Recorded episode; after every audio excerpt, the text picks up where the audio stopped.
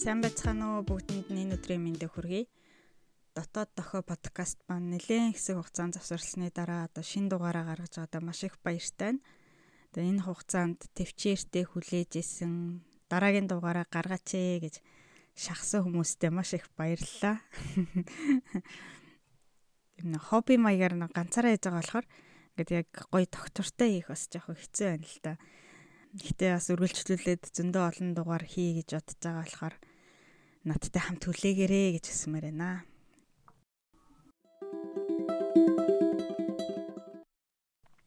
За хэрвээ та дотоод тохио подкастыг анх удаа сонсож байгаа бол энэ дугаараас ш эхний дугаараас эхлээд дараалалаар нь сонсороо үзүүлмээр байна. Тэгвэл яриа илүү гоё ойлгомжтой сонсогдно. Ягаад тэгэхээр нөгөө нэг юмны талаар ярихад өмнөх сэдвүүдтэйгээ их холбогддог болохоор өмнө нь юу ярьсныг мэдчихэл ярьж байгаа сэдв маань илүү их ойлгомжтой болоод явах байгаамаа.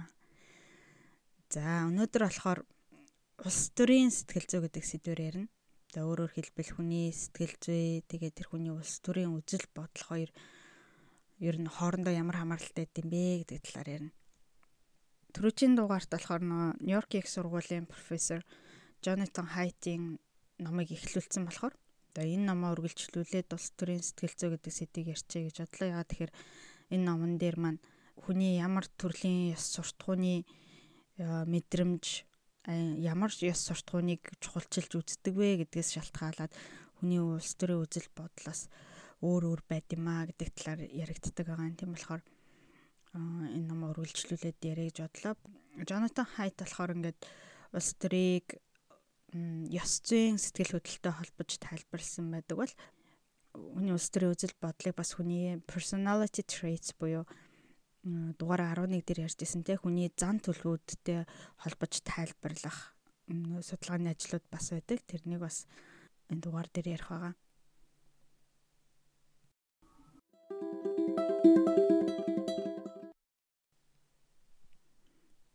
Тэгэхээр өнөөдөр Өнөөдрийн ярианы маань их сурвалжууд Jonathan Haidt-ийн The Righteous Mind ном бас хувьслын сэтгэл зүйн салбарын одоо загалмайсан эцэг их гэж нэрлэгддэг Johnny Tooby, Leda Cosmides болон Jerome Barkov нарын бичсэн The Adapted Mind гэдэг ном.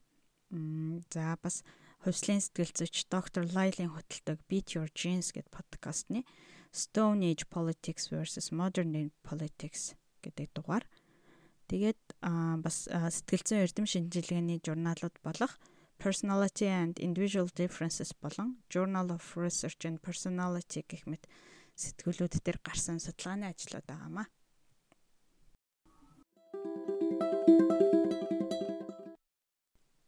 За тэгээд улс төр ярихаас өмнө эхлээд энэ дугаар дээр би нөгөө хүний улс төрийн үзэл бодол гэж юу хэлээд байгааг тайлбарлая л да. За ингээд э, дэлхийд ардчлал тогтсон улс орнуудыг харахад ерөнхийдөө нэг хандлага харагддаг гинэ. Тэр нь юу вэ гэхээр улс төрийн хоёр том бүлэглэл үүсдэг гэж байгаа юм. Энэ хоёр бүлэглэл үүсэх хамгийн том гол шалтгаан нь юу вэ гэхээр зарим хүмүүс баялагын дахин хуваарлалтыг их байлгахыг хүсдэг бол зарим хүмүүс баялагын дахин хуваарлалтыг бага байлгахыг хүсдэг. За энд баялагын дахин хуваарлалт гэж юу хэлээд байна гэхээр одоо жишээ нь би чулуун зэвсгийн үед одоо ойрын хамаатан 10 хүнтэйгээ хамт амьдардаг байсан гэж бодъё л та. Хүний омог нэг тийм баг хүнтэй байгааг үлдээ зүгээр яриаг амархан болгохын тулд арав гэлээ ирчээ. За тэгвэл өглөө бүгдээрээ хоосон хоолндоо гараад орой бүгдээрээ цуглаад орж ирсэн олж ирсэн хүнсээ ингээд дундаа тавьж агаад хин ихийг авчирсан хин багыг авчирснаас хамаарахгүйгээр бүгдээрээ тэнцүүхэн хувааж идхийг хэлж байгаа.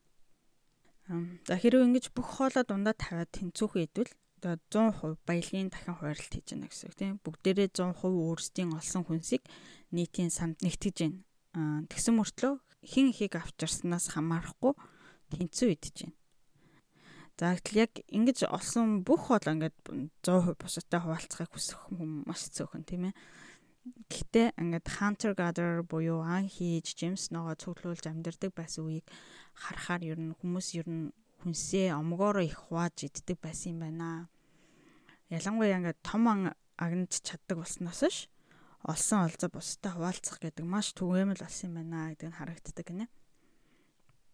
Ягаад тэгэхээр нөгөө нэгдүгээрт одоо том ан чинь ганцаараа агнахгүй тий олуулаа нийлнэ. Тэгэхээр нийлж ан хийсэн хүмүүстэйгээ тэдний гэр бүлтэй хуваалцсан.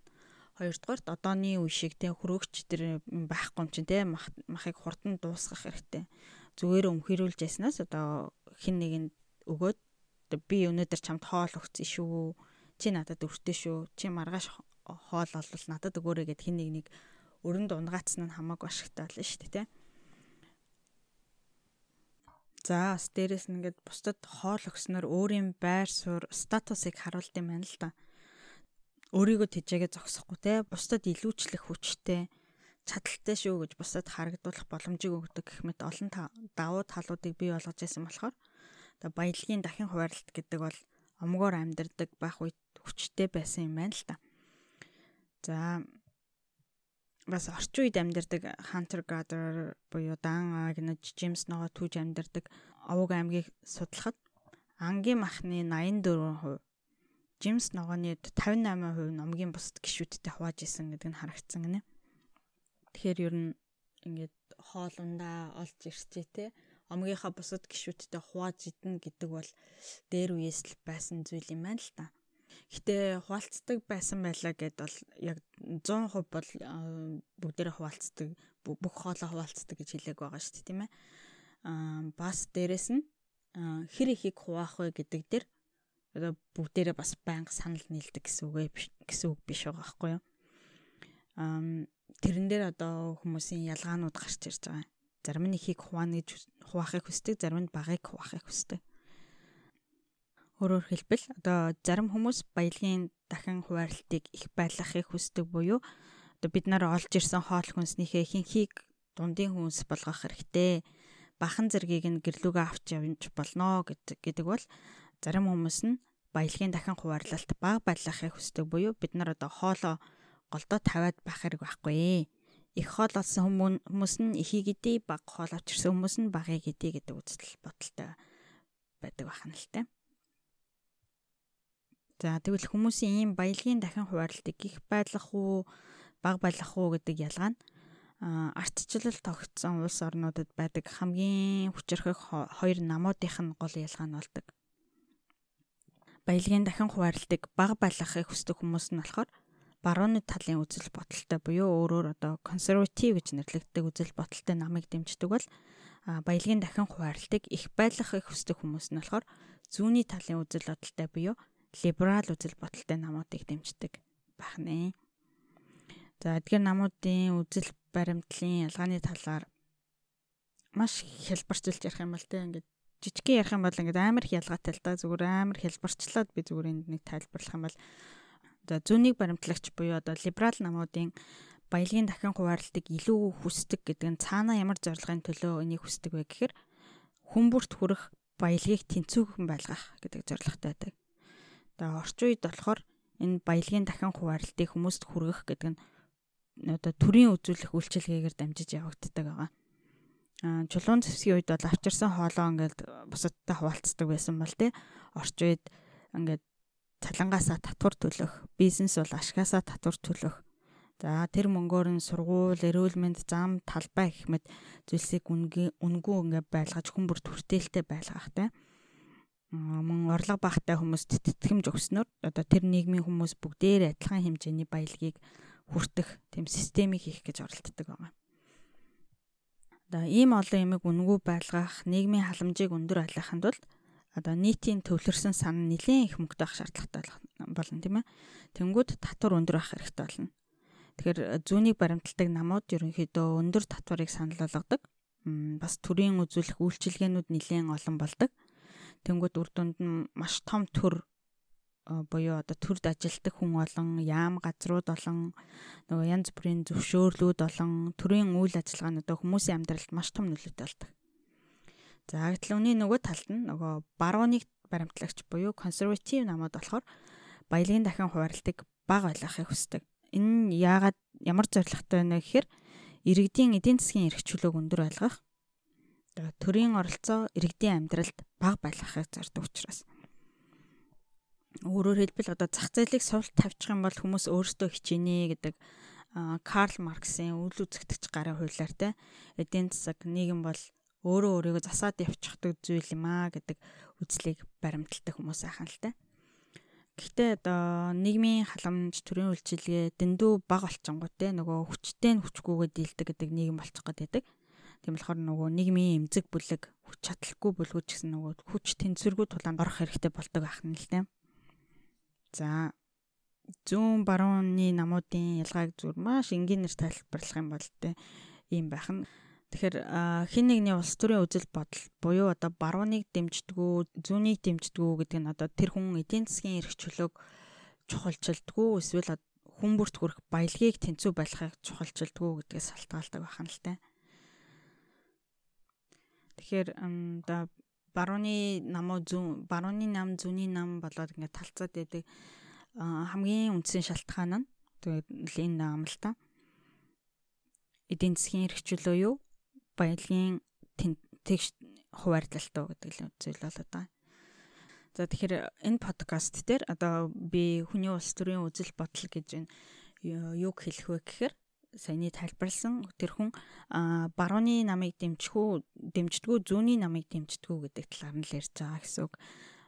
Тэрнээс ш альва нэгэн улс төрчийг яагаад дэмждэг вэ гэдэг талаар нь бол ярина гэсэн үг биш ээ.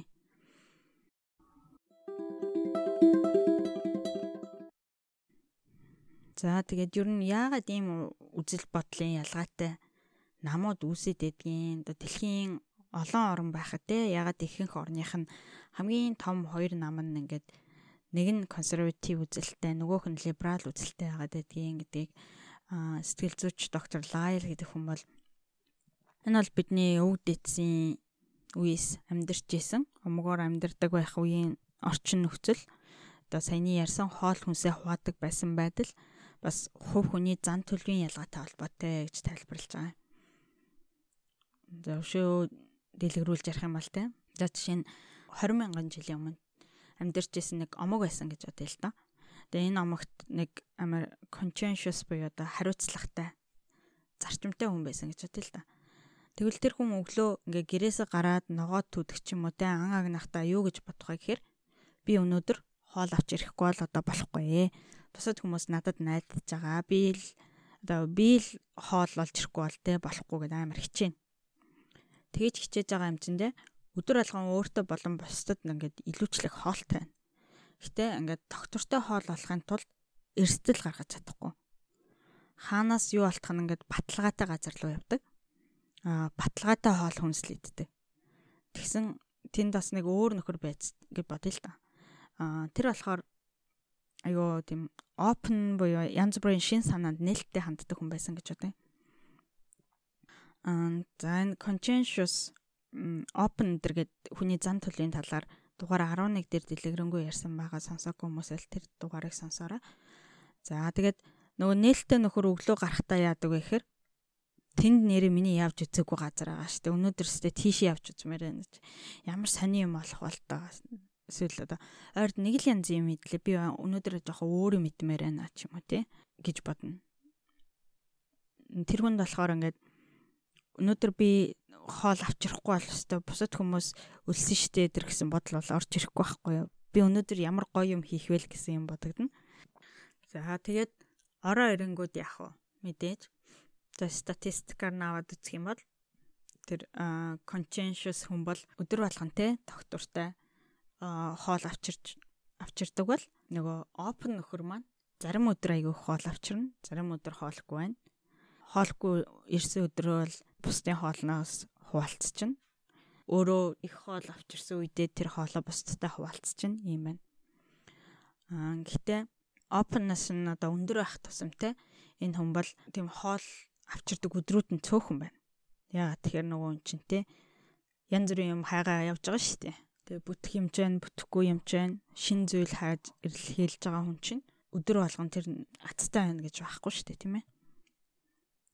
За тэнгууд нөгөө хариуцлагатай нөхөр юу гэж бодно вэ? Гэхээр залхуу юм чинь зүгээр өдөр болгон яваал авчрах хэвээр хоолоо авчраал өгчихгүй те. Ингээл надтай адилхан хөлтэй гартай юм байж те. Яхаараа энэ юм дандаа хоос ирж идэг. Би дандаа энэ яг тичиж идэв гэж бодно. Аа гэтэл нөгөө нээлттэй нөхөр яах вэ гэхээр одоо чи одоо юм сүртийн хүн дацтай өдөр байдаг, азгүй өдөр байдаг. Заримдаа би их зөндөө юм хоол авчирч өгч л лээдэн штэ. Чи тэгээ хуваалцчихад юундаа маяглаад байгаа юм гэж бодно.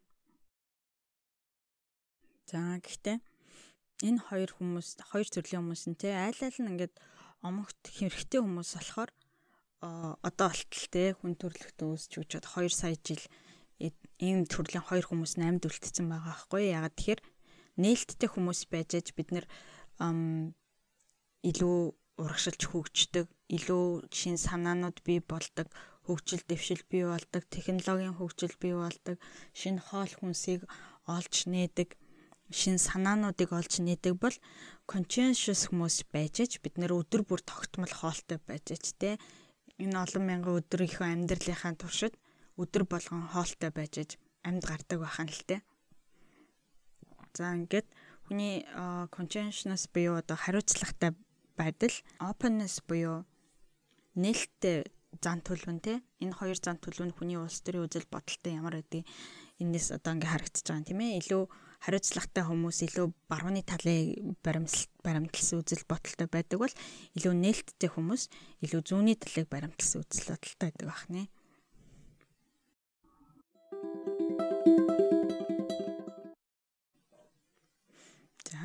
тэгээд энэ хоёр зан төлөвөөс гадна те нөгөө бусад гурван зан төлөв болох agreeableness, neuroticism, extroversion нь ер нь бас хүний улс төрийн үзэл бодолтой ямар хамааралтай гэдэм бэ гэдэг талаар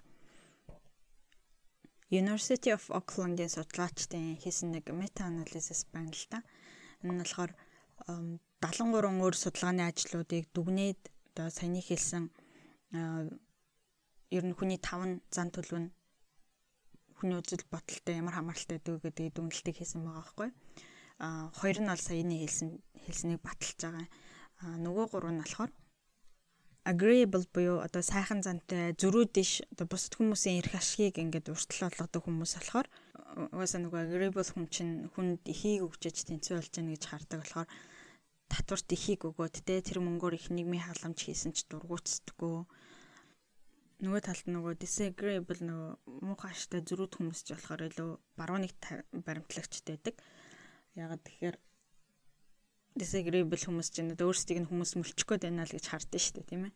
Тийм болохоор илүү энэ илүү их татвар авч миний мөнгийг бусдад өгч ашиглах гэдэг нь л гэж хардаг байхan л те. За бас хоёр дахь нь болохоор нөгөө introvert-ууд introvert-ууд илүү бас зүүнийг баримтлагч байдаг үлдсэн нь болохоор нөгөө neurotic буюу сөрөг сэтгэл хөдлөл илүү их автомтгай хүмүүс болохоор аа энэ хүмүүс болохоор аягүй сонир юм байсан. Хоёр хуваагдсан. Neurotism нь ингээд яг өндөр хүмүүс болохоор high social class буюу одоо нийгмийн өндөр нийгмийн давхархын тийм neurotic хүмүүс болохоор илүү зүүнийг баримталдаг. Аа low social class буюу доогуур нийгмийн давхаргын neurotic хүмүүс болохоор илүү барууныг баримталдаг их байсан гэнэ л дээ. Нэг харсан чинь яг нэг Америкийн одооны нэг нөхцөл байдлаас яг яг л бууж хэлсэн л та. Бууж яан л та. Ам Трампыг дэмжигчд нь болохоор их neurotic байдэн штэ. Гэхдээ яг ингээд орлогын харангууд бас доогуур орлоготой хүмүүс Трампыг илүү бүр амар тийм улаан фэнүүд нь байдаг тийм ээ. Аа Гэтэ бас урлагийнхныг харангууд урлагийнхан ч аюу тийм neurotic open хүмүүс эдэн штэ тий. Тэгсэн мөртлөө ингээд урлагийн бүр амар том одууд чинь бүгдээрээ л амар liberal хүмүүс эдэг. Тэгэхээр бас амар make sense санагдчихлаа.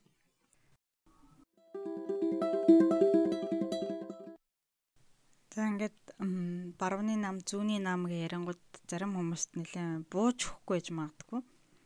Надад болохоор ингээд нэг Америкийн улс төрийн нэгсэн мэдхгүй ч гэсэн ингээд нэг өдөр болгон гарч байгаа мэдээнүүдийг ингээд бас хараад ижидэг болохоор улс төрийн сэтгэл зүй гэдэг ингээд уншингууд Америкийн хоёр нам намын яг үзэл бодол зөрчилдөө нь яг ингээд гарч ирээд байдаг байхгүй.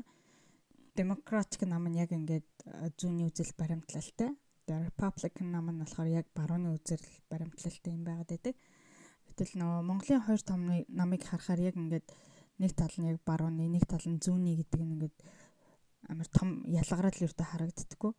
Монгол ардын нам ардчилсан нам хоёр ч өндөө Монголын хамгийн том хоёр нам шүү дээ тий.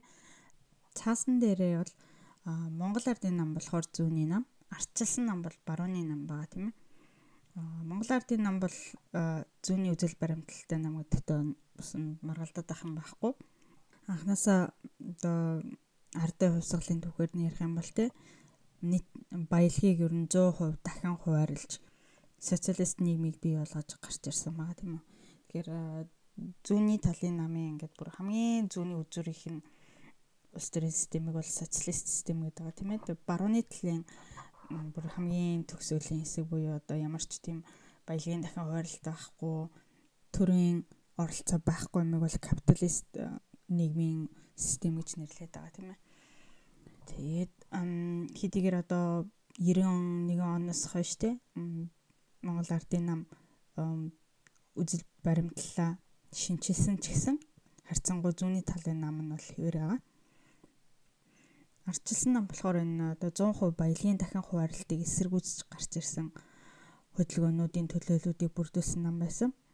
Арчилсан хувьсгал болсноор одоо Монголын иргэн бүр хувийн хөрөнгөтэй байх хэрэгтэй болсон. Тэгээ хувийн хөрөнгөтэй байна гэдэг чинь те хувь хүмүүст эдийн засгийн эрх чөлөөг болгоно гэсэн үг. За ингэж гарч ирсэн нам байгаа. За тэгээд одоо ингээд ардчилсан намын толгойлогчдийнх нь ярьж байгааг сонсохоор надад бол ердөө нэг барууныг барьсан нам шиг харагддаггүй л дээ. Харин ч одоо нийгмийн халамжаараа Монгол ардын намтай өрсөлддөг тийм ээ. Сонгуулийн үеэр өгж байгаа амлалтуудыг нь харахаар нэлээд л зүүнний талын нам шиг харагдаад байдیں۔ Аа ийм байгаа. Тэгэхээр подкаст эхлэхэд хэлсэн тийм ээ нөгөө улс төрийн хоёр том бүлэглэл ардчлал хөгжсөн улс орнуудад бий болтгоо гэсэн Монголд одоо ардчлал гарч ирээд 30 жил болж байгаа болохоор тий тэр хоёр том бүлэглэл нь хараахан бүрдэж амжаагүй байгаа юм болов уу гэж би бол бодоод байгаа юм. Тэгээд тэгээд ялчгүй нөгөө бүр зүүн талын төгсгөлөөс эхэлж байгаа нийгэм болохоор тийм ээ хүмүүсийн их сэтгэлгээ нь яг нэлээд зүүнийг баримталсан байгаа байж магадгүй. Тэгээ яванда барууны талын үзэл баримтлалыг илэрхийлэх нам гарч ирэх байлгүй л гэж найдаж байна. Ингэж баруун зүүн хоёр нь хойлоо тэнцвэртэй байж аж бас нэлээд бүх нийт хүмүүсийн үзэл баримтлалыг илэрхийлсэн улс төрийн систем болох болов гэж бодож байна.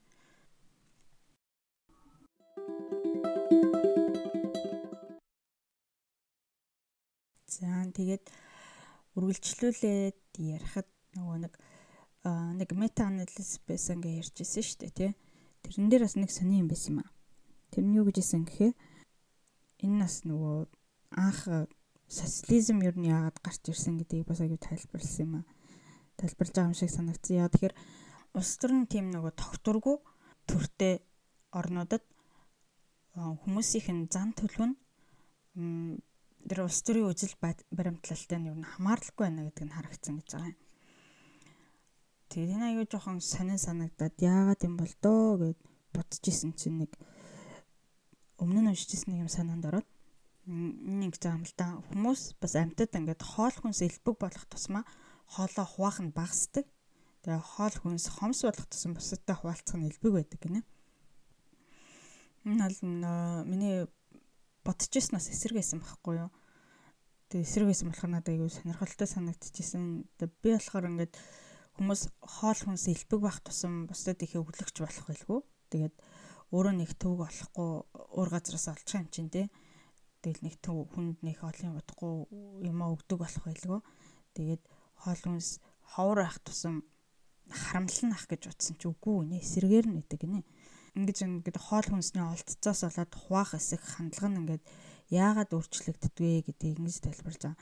Хүмүүс ингээд дээр үед ангийн ан агнаж ингээд жимс ногоо түүж амьдардаг байхад хүний ингээд хүнс олох боломж нь юугаар тодорхойлогдох вэ гэхээр тэр хүний чадвар хичээл зүтгэлээс шалтгаална.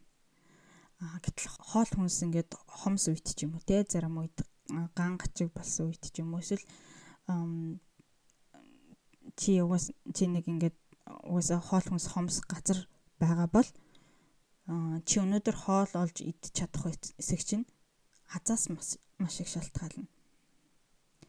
Зарим азтай үедээ чи маш их азтай байна. Ялангуяа том агнаж чаддаг болсон үед бол те газар идэж орохооргүй их махтай болно. Харин азгүй үедээ бол чи өсөж өгөхөд маш ойрхон байна. Тэгэхээр олж олсон үедээ бусдтай хуваагаад олоогүй үедээ бусдын олцсноос хуваалцах нь ингээд өлсөж өгөх эрсдлийг бууруулна. Ингэж хүнсээ хуваалцах хүмүүс нөгөө олшрох тусам хүн тус бүрийн өлсгөлөнгийн эрсдэл буурдаг байна.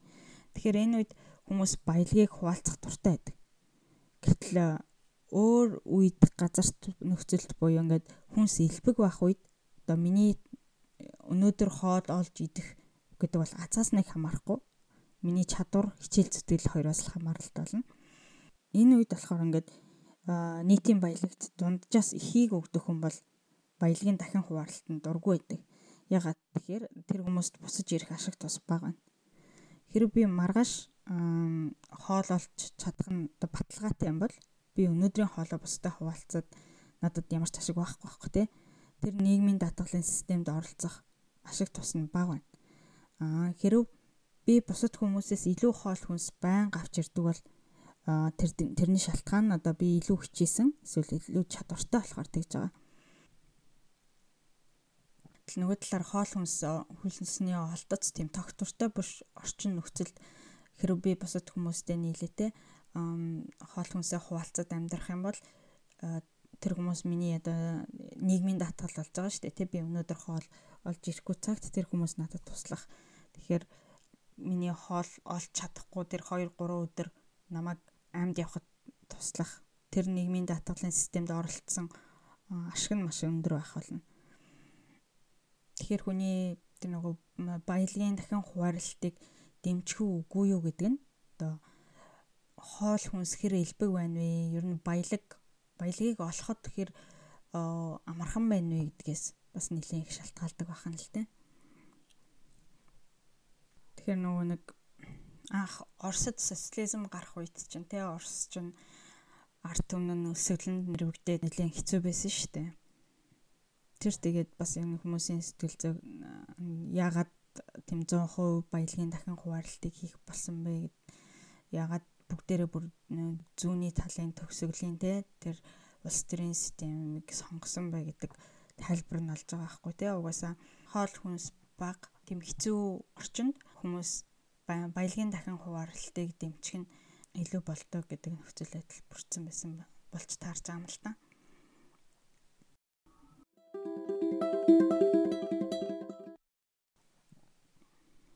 За нэг бас нэг өөр өнцгөөс харах юм бол альва хүн ер нь хорвоо ертөнцийн үйл явдалтай ингээд аз санамсаргүй тохиолдол хэрэг нөлөөлдөг гэж боддог вэ гэдгээс шалтгаалаад одоо тэр хүний улс төрийн үзэл баримтлал бас тогтхоор байгаа юм л та. Аа түрүүн хэлсэнчлэн те барууныг баримтлагчид бол өөрөө баримтлагчид бол одоо хүн өөрөө хичээх юм бол сайхан амьдрнаа гэдгийг баримталдаг хүмүүс байгаа шүү дээ. Тийм болохоор аз хүний амьдралд нэх нөлөөлдгөө гэж хардаг. Харин зүүнийг баримтлагчид болохоор сайн яваа нь муу яваадаа тусалцъя. Одоо хүний амьдралд юу ч тохиолдож болно. Өнөөдөр би сайн яваач маргааш би ямар ах юм блэ гэж боддог хүмүүс байгаа байхгүй юу? Тэрний юу гэсэн үг вэ гэхээр аз ингээд тохиолдлын учрал хүний амьдралд том нөлөө үзүүлдэг гэж хардаг хүмүүс байна. Тэгэхээр одоо хин нэгэн хүн зүүнийг баримтлах уу, барууныг баримтлах уу гэдэг нь тий дан тоо баримт хин нэгэн улс төрчийн хийсэн зүйл мөрийн хөтөлбөрийг яриад одоо хүний улс төрийн чиг хандлагыг нэх өөрчилчихтэй дэвшээ бас тэр хүн хорвоо ертөнцийг яаж хардаг вэ гэдэгтэй бас нэрлэн холбоотой байдаг ахын л дээ. За энэ үртэл болохоор одоо хүний барууны талын улс төрийн намыг дэмжүү, зүүнний талын улс төрийн намыг дэмжүү гэдэг нь тухайн хүний зан төлөөс ямар хамааралтай байдгөө бас одоо амьдарч байгаа орчин нь одоо баялаг болоход тогтвортой нөхцөл байдалтай нөө үгүй юу гэх мэт зүйлээс шалтгаалдаг юм байна гэж ярьлаа. За одоо хүний ёс суртахууны мэдрэмжүүд нь одоо хүний улс төрийн сонголттой нь ямар хамааралтай байдаг вэ гэдэг талаар ярив. Энэ хүний яс суртахууны мэдрэмж гэж хэлээд байгаа зүйлийг дугаар 12 дээр дэлгэрэнгүй ярьсан. Одоо товчхон дахиад сануулах юм бол яс суртахуун гэдэг зүйл бол логик учир шалтгаанаар тайлбарлагддаг юм аа. Тэгээ хүний сэтгэл хөдлөл мэдрэмжээр тайлбарлагддаг юм аа гэдэг санааг Нью-Йоркийн их сургуулийн профессор Джонатан Хайт гаргаж ирсэн байна. За хэдийгээр одоо яс суртахуун болох болохгүй талаар боловч хүн ямарваа нэгэн үйлдэлийг хийж болохгүй үйлдэл гэдэг дүгнэлтийг ер нь логикоор гаргаж ирдэггүй. Яагаад болохгүй гэдэг учир шалтгааны нь болохоор ботхоос өмнө сэтгэл хөдлөл хэдийн шийдчихсэн байт юм аа. Логик нь дараа нь тэрнтэй дүгнэлтэд тайлбарлах гэж ажилт юм аа гэдэг юм. За жишээ нь одоо чи гудамжинд нэг хүн ингээд өөрөөсөө сул дараа хүнийг зодж байгааг харлаа гэж бодъё л та тий. Чи тэр үед ингээд яагаад тэр хүн тийм үйлдэл хийж болохгүй вэ гэж бодхосоо өмнө аль хэдийн ингээд уурчин хөрцөн үйл хөдлөл хийцэн байдаг гэсэн санаа ярьсан байгаа. За тэгэд яагаад ийм сэтгэл хөдлөл байдаг шалтгаан нь болохоор одоо энэ олон сая жил бид хүн болон хувьсан өөрчлөгдөх явцад омгоор амьдардаг болсон. Омгоор амьдрахад бусад хүмүүсийг гэмтээхгүй, халамжилдаг байх, шудраг байх, үнэнч байх, бас бохор зүйлээс сэжгэлдэг байх, эрх чөлөөнд дуртай байх, эрх мэдлэлтнийг хүндэтгдэг байх гэх мэт үйлдэлүүд нь биднийг одоо амьд үлдэж үр удмаа үлдэхэд тусалж исэн болохоор үн үйлдэлүүдийг хийхэд бидэнд түлхэц болдог тэр мэдрэмж сэтгэл хөдлөлүүд бий болсон одоо бидний генэнд бичигдсэн юм а гэж тайлбарлаж байгаа.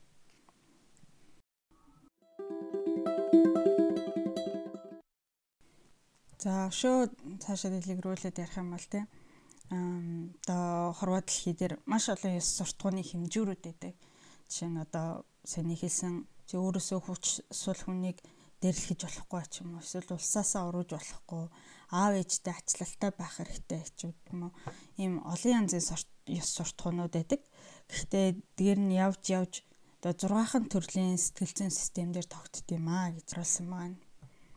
Тэгээд тэр 6 төрлийн сэтгэл зүйн систем нь одоо сая хэлсэн бусдыг халамжлах, шудраг байх, үнэнч байх, бохор зүйлсээс сэжгэлдэг байх, эрх чөлөөнд дуртай байх, эрх мэдлэлтний хүндэтгдэг байх гэсэн 6 төрлийн сэтгэл хөдлөл мэдрэмж байгаа юм л да. Энийг одоо ёс суртахууны 6 үндэс буюу moral foundations гэдэг байгаа. Аа жишээ нь одоо гудамжинд хог хайж болохгүй гэдэг ёс суртахуун одоо хүний цэвэр ариун байхыг рэмэлзэх гэдэг сэтгэлзүүдээр тогтож байгаа. Аа гэтэл бас ойр төрлийн хамаатантайгаа одоо бэлгийн харилцаанд орж болохгүй гэдэг бас цэвэр ариун байх сэтгэл зүйн дээр тогтоод байгаа байхгүй юу? Хоёр шал өөр төрлийн зүйл шиг ингээд харагдаж байгаа боловч үндсэндээ яг нэг л сэтгэл зүйн системдэр тогтож байна гэдэг санааг ирсэн байсан. За өөр жишээ гэвэл те гадаад хүнтэй суулж болохгүй гэдэг үзэл За улсынхаа талбайг уурч одоо дээр нь гიშгэж болохгүй гэдэг үзэл хоёр бас нэг сэтгэл зүйн систем болох одоо өөрийнхөө группэд үнэнч байх гэдэг сэтгэл зүйдээр тогтож байгаа гэдэг. Тэгээд иймэрхүү маягаар олон янзын суртахуунууд нь ер нь 6 л төрөлд хуваагддаг. 6 төрлийн сэтгэл зүйдээр тогтдгоо гэж байна. За тэгсэн чи энэ 6 төрлийн суртахууны сэтгэл зүйнтэй хүн болгонд адилхан хэмжээгээр байдаггүй. Зарим хүнд их байхад зарим хүнд бага байдаг. Нөгөө personality traits буюу хүний зан төлөв шиг те зарим хүмүүс шин санаанд их нээлттэй ингээд янз бүрийн зүйл туршиж үзэх дуртай байдаг бол зарим хүмүүс энэ өмнө нь олж исэн л арга хэрэглэх дуртай шин санаанд маш хаалттай байдаг шүү дээ тий. Тэрнтэй адилхан зарим хүмүүс одоо групптэй үнэн чаах ёс суртахуун маш өндөр байхад зарим хүмүүст энэ маш бага байдаг. Жишээ нь одоо хятад хүмүүсийг харахаараа л ингээ уур нь хүрдэг те эсвэл хятад гэдэг үгийг л сонсоод баг уур нь хүрдэг хүмүүс байхад те тэрийг хараад сонсоод юу сэтгэл нь хөдөлтгүү тийм хүмүүс байна. Өө хятад хүмүүс лээ жин нэг тоодгүй хүмүүс байна те. Тэгэхээр энэ хүмүүст тэр групптэй үнэнч байх гэдэг ёс суртахуун нь зарим хүнд нь их зарим хүнд нь бага байгаа байхгүй юу. Гэтэ бүр юм ингээд энэ хоёр бол амар туйлын ингээд жишээнүүд байгаа шүү дээ тий бүр ийм туйлтанд байдаг хүмүүс цөөхөн ихэнх хүмүүс бол ерөнхийдөө гол хавцаа баг зэрэг сэтгэл нь хөдөлдөг ч гэсэн тийм амар хүчтэй биш гэсэн зүйл байгаа. ер нь personality traits-тэй ер нь ойролцоо. За гэтээ мэдээж нөгөө exposure effect гэж байна л да. Одоо хятад хүн их хараад байх тусмаа нэг тоохоо болдог те дасцдаг. Гэтээ групптэй үнэнч байх сэтгэлгээ нь бол хүчтэй хүн бол одоо энэ дасах хугацаа нь маш удаан байна. Аа зарим хүмүүс нь бол хизэж дасахгүй ч гэж магадгүй тийм ээ. Зарим хүмүүст яс суртахууны мэдрэмж байхгүй байна эсвэл амар бага байна гэдэгтэй манай монголчууд яс суртахуунгүй хүн гэж хэлдэг шүү дээ тий. Энэ үг бас яг амар оноод хэлсэн юм шиг санагдаад тий.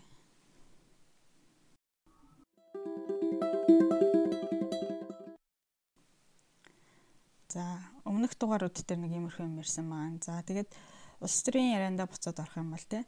Эдгээр 6 9 суртахуун нь альва хүнд аль нь их аль нь бага байна вэ гэдгээс шалтгаалаад тэр хүмүүсийн улс төрийн чиг хандлага нь өөр байдгаа гэж онол гаргаж ирсэн байгаа. За энэ өгүүлбэрийг дахиад хэлчихье. Яагаад тэгэхээр энэ бол өнөөдрийн подкастаас авах гол санаануудын нэг дөрөвчийн дугаар дээр танилцуулсан одоо 6 яс суртахуун нь тухайн хүнд аль нь их аль нь бага байна гэдгээс шалтгаалаад тэр хүмүүсийн улс төрийн чиг хандлага нь өөр байдаг. гинэ. Jonathan Haidt тэгээд энэ санаагаа гаргаад судалгаа олгоод судалгаагаа сэтгэл зүйн шинжлэх ухааны сэтгүүлд хэвлээд хэвлүүлсний дараа бүр вебсайттай болоо те тэгээд судалгаанда хэрэглэсэн санал асуулга вебсайт дээр тавьсан чинь маш олон хүн энэ санал асуулганд нь хариулсан юм байна л да. Тэгээд 132 мянган хүн оролцсон ийм судалгааны үр дүнгээ энэ номон дээр харуулсан байгаа байхгүй юу. За тэр үр дүн нь болохоор За зүүнийг баримталдаг хүмүүсийн одоо эрхэмлдэг олон ёс суртахуунууд байдаг. Гэхдээ ерөнхийдөө тэдгээр нь одоо Care Foundation буюу бусдыг хайрлаж халамжлах гэмтээхгүй байх гэдэг ёс суртахуун. Мөн Liberty Foundation буюу эрх чөлөөг эрхэмлэх гэдэг ёс суртахуун. Бас Fairness буюу шудраг байх гэдэг ёс суртахуун энэ гурван ёс суртахуун өндөр юм байна гэдг нь харагдсан гэж байгаа юм. За эдгээр нь ер нь зүүнний намуудын үндсэн суртал болох те нийгмийн бүх бүлгүүдэд тэгш эрхийг өгөх одоо ялангуяа нийгмийн цонх эмзэг бүлгийг дэмжих гэдэг үзэл бодолтой нэлээд нийцж байгаа. Аа гэтээ зүүнийч баруунийч одоо төвийгч баримталдаг бүх хүмүүс ер нь бусдыг халамжлах, эрх чөлөөг эрхэмлэх, шудраг байдлыг эрхэмлэх гэдгийг дэмждэг боловч зүүнийхэн одоо бусад хоёртойгоо харьцуулахад илүү энийг ингээд өндөрт тавьдаг юм байна л да. За бас ер нь ингээд Jonathan Haidt-аас өмнө ч гэсэн олон ийм нөгөө нэг судалгаануудаас харахад зүүнний намынхан ер нь ингээд хүчирхийлэлтэй гэдэг дургу бусдын зовлон шаналлыг харахаар илүү тийм хямардаг гэдэг нь харагдсан юм байна л да. За эрхчлөөг дэтлэх хувьд болохоор эрхчлөө гэдэг үг одоо зүүнийхэнд барууныханд өөр өөр утгатай байдаг. Буюу одоо өөр өөр утгаар хэрэгэлдэг энийг. Зүүнийхэн болохоор эрхчлөө гэхэнгүүд юуг үздэг вэ гэхээр нийгмийн эмзэг бүлгийнхэн болох одоо хүн ам цөөтэй ястан үндэстэн ч юм уу те хүүхэд одоо амтан байгаль орчныг хамгаалахыг одоо эрхчлөөг дээдэлж байна гэж үздэг бол а барууныхан болохоор эрхчлөө гэдгийг одоо өөрөө өөрийнхөө хүссэн зүйлийг хийх. Хинч миний юу хийхийг надад заахгүй бах гэж үздэг. Тэгээд ингээд зүүнний талын засгийн газруудын ингээд эмзэг бүлгийн хүмүүсийн эрх ашиг хамгаалахын тулд хийж байгаа ажил нь барууныхны ингээд эрх чөлөөнд хөндөөд ирэнгүүт маш их хунтуцдаг.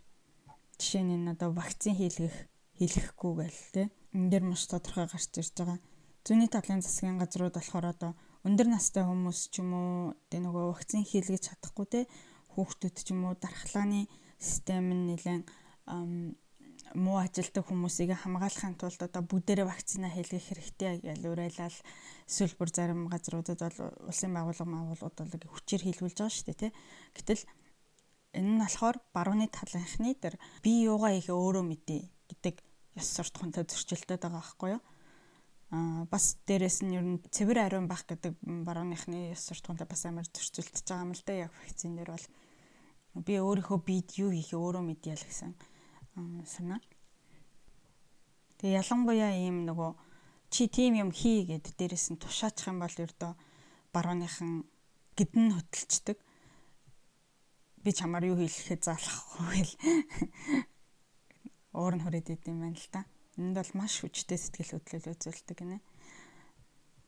Би болохоор энэ бол бас хувьслын явцд бол байх л өстой үзэгдэл одоо хүн амын дунд байх өстой бүлэг гэж бодоод байгаа яа тэгэхээр хүн амын хэсэг бүлгэнтэй ингэж бусдын хэлснээр явдггүй одоо хин нэгэн чамайг өөрийн хүслээр байлгах гэдэг л тэрийг нь сэжгэлдэг эсэргүүцдэг байхгүй бол тэ бүх хүмүүс 100% одоо миний эрх ашигын төлөө хөдлөнө гэж аахгүй дээ. Одоо социализм гараад дарангуйлагч гараад ирэхээр юу болдог вүлээ. Тэгэхээр тийм дарангуйлын эсрэг ийм сэтгэл зүй бол байхгүй л болохгүй.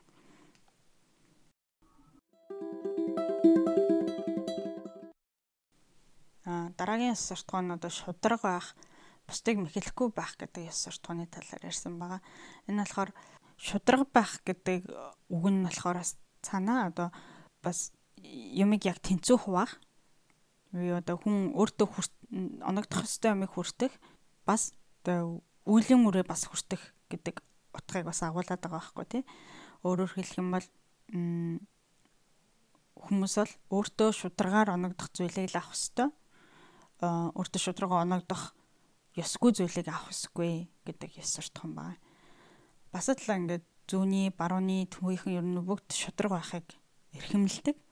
Гэхдээ барууныхан илүү ингээд хүмүүс өөртөө ногдохоос илүү илүүг авдаг ч юм уу те дутууг авчих юм бол ууралдаг тэрэнд нь их сэтгэл хөдлөлтөг байхan л те. Жишээ нь одоо нөө энэ судалгаан дээр нь явсан те нэг асуулга нь болохоор одоо хамгийн их зүтгэл гаргаж байгаа ажилчин хамгийн өндөр цалин авах ёстой гэдэг одоо зүйл таныг одоо юмыг зөв буруу гэж дүгнэхэд хэр их нөлөөлөх вэ гэсэн асуулт байгаа байхгүй юу. Тэгсэн чинь консервативууд буюу одоо барууныг баримтлагчид болохоор энэ бол маш их нөлөөлнө гэж хариулсан. Өөрөөр хэлбэл энэ санаатай маш их санал нэгтэж байна.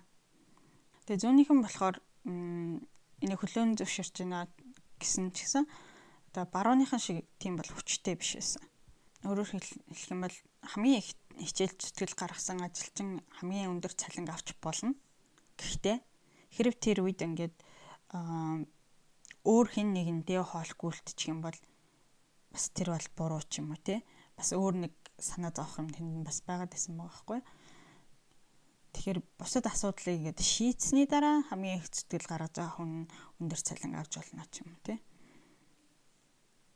За бас шудраг байхад залшгүй орж ирдэг зүйл үнэхээр шудраг байх юм бол чи тэр муу муу үйлийнхээ үр дүнг амсах ёстой гэдэг ухагдах юм байна тийм ээ. Барууныхан болохоор энийг айгуу дэмждэг. Чи үйл өөрөө итлэх ёстой л гэж үздэг. Аа гэтэл зүүнийнхэн болохоор хүн шудраг байх ёстой гэж үздэг ч гэсэн тэр үйл өөрийг нь бас нэг хүлээн зөвшөөрдөггүй. Яагаад тэгэхээр үлийн өрөө эдлэнэ гэдэг чинь зовн шанална гэсэн үг шүү дээ. Гэтэл нөгөө зүүнийхэн чинь тийм зовлон шаналлалт дурггүй нөгөө бусдын хайр халамж халамжийг илүү их хүсдэг. Тийм болохоор ийм нэг үеийн өрөө идэх гэдэгт зүүнийх нь бас нэг үйлчилдэг юм байна л да. Тэгэхээр энэ хэсгийг нь өртөө хүлэн зөвшөөрөхгүйгээр шудраг байх гэдгийг хүлээж авчих гэдэг юм байна л да. Жишээ нь одоо саяхны нэг судалгаагаар барууныг баримтлагч профессорууд одоо илүү том цар хүрээтэй дүн өгдөг буюу одоо сайн хийснийд нь илүү сайн дүн өгдөг, муу хийснүүд нь илүү муу дүн өгдөг гэдэг нь харагдсан бол харин зүүнийг баримтлагч багш нар болохоор илүү нарийн цар хүрээтэй дүн өгдөг гэдэг нь харагдсан гинэ.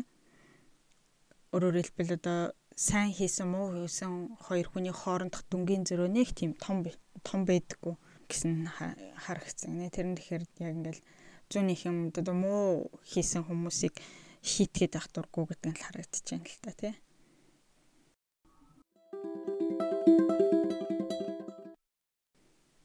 Одоо өвшөө үлдсэн гурван яс суртахуун болохтай үнэн чаах эрх мэтэлтний хүндэлдэг байх цэвэр ариун байх яс суртахуунууд дээр одоо баруун зүүнээр ялгарах маш том ялгаа гарч ирсэн гэж байгаа юм.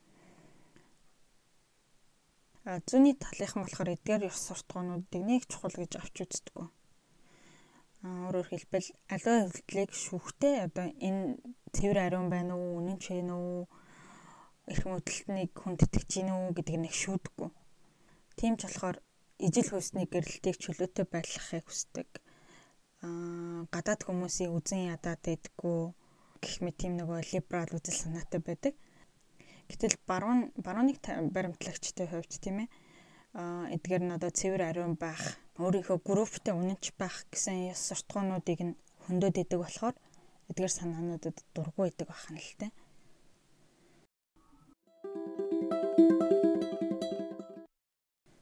За тэгэхээр дүгнэт харах юм бол юу болж байна гэхээр зүүнийг баримтлагчид болохоор гурван ёс суртахуунтай. Бусдыг халамжлах, шударгаах, эрх чөлөөг эрхэмлэх.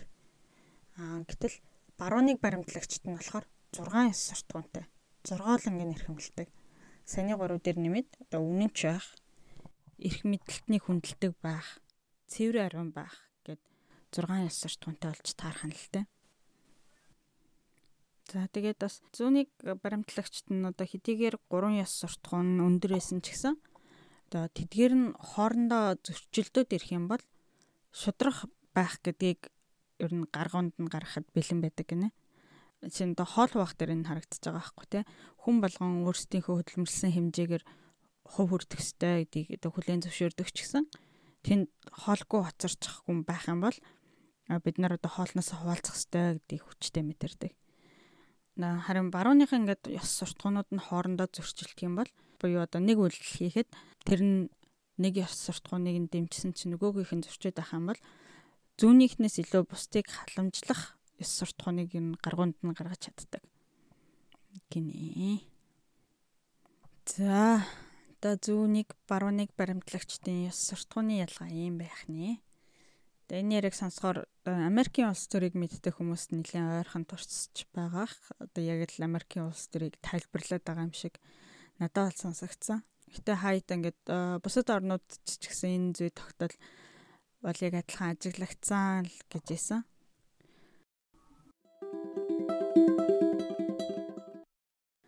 За үүгээр өнөөдрийн дугаар маань өндөрлж байна одоо удаж удаж гаргасан дугаар таалагдсан гэж найдаж байна. Олон хүмүүс ер нь энэ подкаст ер нь болцтой гэж ботсон бах. Уг нь өшөө олон дугаар хийх хүсэлтэй л байгаа. Энэ жил ихтэй сургуулаа дуусгаж байгаад нэлээд олон дугаар гаргана. Гэтэ хичээлтэй үед бас олон дугаар гаргана гэж амлаж чадахгүй байна. Гэтэ подкаст маань болоог байгаа шүү шүү надтай цог төвчээртэй хүлээгээрэй гэж хүсмээр байна. Хүмүүс бас ингээд подкаст чинь таалагдсан шүү. Яаж тусалж дэмжих вэ гэд асууж исэн. Хэрвээ ингээд подкастын маань бусад хүмүүст бас дамжуулаад те өөр хүмүүс бас сонсоод тэр хүмүүс тус болж байвал тэр нь дам дамдаа надад тус болж байгаа гэсэн үг шүү. Тэгээд бусдтай хуваалцаарай гэж хүсье. Баярлалаа. Баяртай.